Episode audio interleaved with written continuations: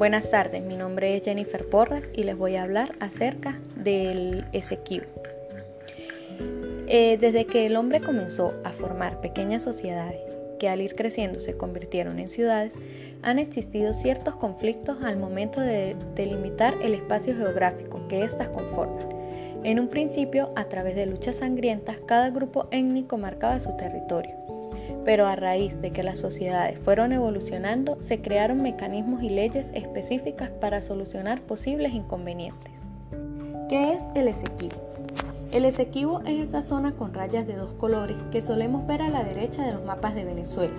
Es en realidad un territorio de 159.500 kilómetros cuadrados y tiene una población cercana a los 300.000 habitantes, de los cuales la mayoría de ellos se concentra en la faja de la costa atlántica actualmente en disputa entre la República Bolivariana de Venezuela y la República Cooperativa de Guyana. Esta región colinda con el extremo sureste de Venezuela, desde el monte Roraima hasta el sur del delta del Orinoco, un tramo del extremo centro-norte de Brasil, el extremo occidental de la República de Guyana y la ventana atlántica comprendida entre las desembocaduras del río Orinoco y el río Esequibo, que le da nombre. El Esequibo es parte del escudo guayanés y como las regiones venezolanas vecinas tienen un clima tropical con un periodo seco entre noviembre y abril y uno lluvioso entre mayo y octubre. Es un contexto ecológico de enorme biodiversidad sobre un conglomerado de estratos geológicos ricos en minerales e hidrocarburos. A partir de 1834, la frontera oriental venezolana empezó a sufrir modificaciones cuando el naturalista británico Robert Herman realizó una arbitraria demarcación llamada línea Schomburg, que iba desde el río Moruca hasta el río Esequibo, con 4.290 kilómetros cuadrados. En 1839, el mismo Schomburg trazó una segunda línea llamada Norte-Sur, avanzando 141.930 kilómetros cuadrados hacia territorio venezolano, al fijar un nuevo límite desde la desembocadura del río Amacuro hasta el monte Roraima y desde aquí hasta el nacimiento del río Esequibo. El gobierno británico siguió penetrando hacia el oeste, cada vez con más pretensiones, en 1886 fueron modificados los mapas originales de Schomburg por un funcionario del Colonial Office, estableciendo una nueva línea limítrofe que aumentaba a 167.830 kilómetros cuadrados. La posesión británica. Se produjo entonces la reclamación máxima, mediante la cual Gran Bretaña aspiraba a 203.310 kilómetros cuadrados del territorio venezolano, abarcando el distrito del Yuruarí, para esta época, 1886, las minas venezolanas eran explotadas por concesionarios ingleses con capital propio y hasta con unos 7.000 mineros importados. Desde la ocupación de nuestro territorio por parte de Gran Bretaña, Venezuela protestó y llegó hasta romper relaciones diplomáticas con aquel país. Se apeló al gobierno de los Estados Unidos de Norteamérica y este propuso un arbitraje Así se llegó al laudo del 3 de octubre de 1899, mediante el cual Venezuela perdió 149.500 kilómetros cuadrados. En el tratado de arbitraje hubo representantes de Estados Unidos y Gran Bretaña, pero no se permitió la intervención de ningún venezolano. Con la posterior aparición de documentos que demostraban las irregularidades legales de este laudo, Venezuela denunció ante las Naciones Unidas la, nulidad del laudo de 1899, acción que se confirmó el 12 de noviembre de 1962 ante el Comité Político Especial de la misma ONU. Tras numerosas diligencias diplomáticas, el 17 de febrero de 1966 se firmó entre los gobiernos de Venezuela y el Reino de Gran Bretaña e Irlanda del Norte el llamado Acuerdo de Ginebra, por el cual se creó una comisión mixta para buscar soluciones prácticas a la controversia entre ambos países, luego de declarar Venezuela que el laudo de 1899 era nulo. Por el artículo 4 de dicho acuerdo, se estableció un plazo de cuatro años para que la comisión mixta llegara a una solución satisfactoria. En mayo de 1966, la Guyana británica se independizó, de modo que Venezuela pasó a negociar con el nuevo estado de Guyana. Transcurrido el plazo acordado, el 18 de junio de 1970 se firmó en Trinidad el Protocolo de Puerto España, que tendría una vigencia de 12 años. Este periodo se venció en 1982 durante el gobierno de Jaime Lucinchi. ¿Cuál es la situación limítrofe actual? Las posibilidades de recuperar el Esequibo eran mínimas, pero ahora hay menos posibilidades aún. Además de que la República de Guayana estaba conformada en su mayoría por el territorio en reclamación, en el cual habitan ciudadanos con una cultura distinta a la venezolana, nuestro presidente Chávez cometió una locura. El presidente Chávez dijo que la visita suya a Georgetown supuso un cambio, una nueva era, en las relaciones entre Venezuela y Guyana. Evidentemente, todas nuestras relaciones con Guyana pasaban por nuestra reclamación sobre el Esequibo y hasta ahora estaban orientadas a seguir, sí, no la devolución total del territorio usurpado, al menos una reparación, algún tipo de acuerdo territorial que de alguna manera restituyera algo de lo que se nos despojó. Hay que tener esto muy claro.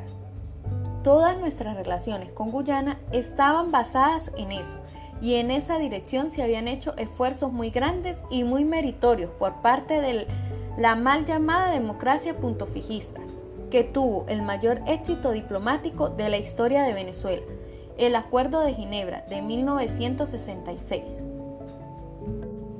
que logró el reconocimiento por parte de Gran Bretaña de que existía una polémica territorial con Venezuela. Tras muchos años de negociaciones intensas que le exigieron a Venezuela grandes esfuerzos diplomáticos y políticos, lo cual implicó el consenso de todas las fuerzas democráticas en respaldo del gobierno para garantizarle el éxito al país, se logró que Gran Bretaña reconociera la existencia de esa controversia y que había que buscar una solución práctica aceptable por las dos partes. En, en contraste con esto, Chávez se olvidó del consenso de todos los sectores del país en torno a la conveniencia de este y decidió él por su cuenta lo que haría, sin someterlo a consulta pública y ni siquiera a la de sus partidarios. Hasta sus ministros quedaron sorprendidos cuando lo oyeron decir que de ahora en adelante las relaciones entre Venezuela y Guyana se desarrollarían al margen de la cuestión del Esequibo. Y más informados entre ellos habrán quedado perplejos al escucharlo decir que el tema de la reclamación venezolana sobre el Esequibo será tratado en el ámbito de las Naciones Unidas y con representantes de otros gobiernos, un disparate de una magnitud incalculable. ¿Cuáles son las consecuencias del Esequibo? La principal consecuencia fue el origen de un problema diplomático entre Venezuela y Gran Bretaña, así como también una gran pérdida de territorio. Esta decisión fue un abuso porque Venezuela no estuvo representada directamente ya que los dos representantes de Venezuela fueron nombrados por los Estados Unidos, quedando el Estado venezolano sin representación, aún siendo parte interesada, trayendo como consecuencia estas injusticias acontecidas. Por otro lado, Venezuela quedó imposibilitada de, obtener los beneficios económicos derivados de la explotación de las grandes riquezas que existen en esa gran extensión de terreno. ¿Cuáles son los argumentos de Venezuela y Guyana? Venezuela apela al principio del uti possidetis iuris, que en derecho internacional se refiere al dominio que los estados tienen sobre territorios que históricamente les pertenecen, y en ese sentido Caracas argumenta que el Esequibo es venezolano, porque fue una provincia de la Capitanía General creada en 1777. Guyana sostiene sus bases en una línea fronteriza trazadas por el alemán Schomburg que establece los casi 160.000 kilómetros de la región denominada por Venezuela como zona en reclamación.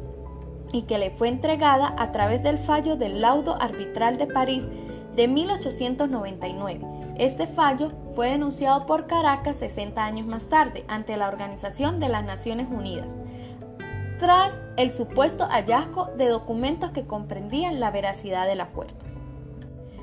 Como resultado de esa denuncia, Venezuela y Gran Bretaña firmaron un convenio el 17 de febrero de 1966, conocido como el Acuerdo de Ginebra, a fin de encontrar una salida negociada a la disputa territorial. El acuerdo benefició a Guyana al independizarse tres meses más tarde y con él se pretendía solventar la controversia mediante negociaciones que no dieron resultado.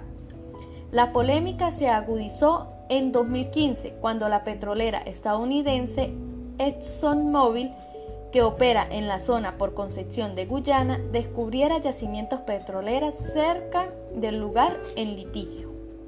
¿Cuál es el papel de la Corte Internacional de Justicia? Tras años de mediación de la ONU sin obtener avances para resolver el conflicto, en 2018 su secretario general Antonio Gutiérrez declaró el fracaso de los buenos oficios y meses después Guyana solicitó la intervención de la Corte Internacional de Justicia. El pasado diciembre, esta Corte declaró competente para juzgar la validez del laudo arbitral del 3 de octubre de 1899, el Acuerdo de París y la cuestión sobre el asentamiento definitivo de la frontera terrestre. Para Guyana esta fue una victoria diplomática pero Venezuela rechazó la declaración de la Corte Internacional de Justicia porque considera nulo el Acuerdo de París y no reconoce al máximo tribunal. Sin embargo, Caracas pidió tiempo a la Corte para realizar consultas sobre el juicio, cuya audiencia se fijó para el próximo 26 de febrero. ¿Cuáles son las nuevas tensiones entre estas regiones? El presidente venezolano Nicolás Maduro pidió al secretario de la ONU retomar los buenos oficios para resolver la controversia. Maduro además publicó un decreto a principios de enero para proteger al Esequibo a través del denominado territorio de la fachada atlántica y llamó a reunión al encargado de negocios guyanés en Caracas, Robert Mackenzie. Guyana denunció que en la zona hay mayor presencia militar venezolana actualmente y rechazó el decreto de Maduro sobre el territorio, al considerarlo profundamente perturbador.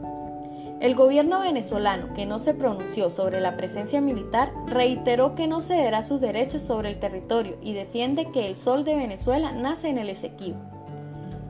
Como parte de esa defensa, el pasado 21 de enero la Armada venezolana detuvo dos barcos pesqueros boyaneses que, según Caracas, estaban que estaban navegando en aguas de plena soberanía venezolana, pero que Guyana también defiende como suya. Los tripulantes permanecen detenidos y las autoridades de Guyana llamaron al encargado de negocios venezolano en Georgetown, Mose Chávez, para presionar por su liberación. ¿Qué pierden ambos países si ceden el territorio? En el caso de Guyana significa la pérdida de dos terceras partes de la antigua colonia británica mientras que para Venezuela representa una quinta parte. Además, en el territorio de Esequibo hay yacimientos petroleros, oro, diamante, uranio, bauxita, manganeso, madera y una amplia biodiversidad y cuencas hidrográficas, por lo que ambos países se acusan de afectar sus economías. Guyana asegura que Venezuela perjudica su zona económica exclusiva y Caracas ve como un obstáculo para sus empresas siderúrgicas ubicadas en Bolívar, limítrofe con el Esequibo, y vías marítimas que Guyana se quede con el territorio por las implicaciones aduaneras y permisos que podrían requerir. Y aunque de momento no hay claridad sobre un resultado final, Guyana confía en que la Corte pueda resolver la disputa. El Esequibo ha sido el epicentro de una disputa territorial que enfrenta a Guyana y a Venezuela desde hace 180 años. Aunque las tensiones por el control de la región rica en recursos minerales han persistido durante todo este tiempo, en los últimos meses se han agudizado tras la insistencia del presidente de Venezuela, Nicolás Maduro, de reconquistar este territorio. Para finalizar el tema sobre el problema entre Venezuela y Guyana, podemos concluir lo siguiente. El origen de este conflicto fue la avaricia por parte de Gran Bretaña, de apoderarse de una gran extensión de terreno que legalmente le pertenece a Venezuela, sustentando esa arbitrariedad bajo un procedimiento totalmente nulo, en donde el gobierno de Estados Unidos, dejando por fuera a una representación venezolana, firmando un laudo a espaldas de nuestro país, decide entregar ese territorio al gobierno de Gran Bretaña. Es increíble la irresponsabilidad del gobierno de Gran Bretaña, cuando al obligársele en un periodo de cuatro años a buscar una solución efectiva al problema, opta por lavarse las manos y otorgar la independencia al territorio de Guayana. Nuestro país ha dejado de percibir recursos económicos derivados de la explotación de las riquezas que allí se encuentran. En los últimos años, Venezuela se había caracterizado por mantener relaciones con Guayana. El laudo de París ha sido considerado no válido y no obligante por nuestra parte, y entre las argumentaciones más importantes se encuentra que el mismo fue firmado a espaldas de nuestro país. Muchas gracias.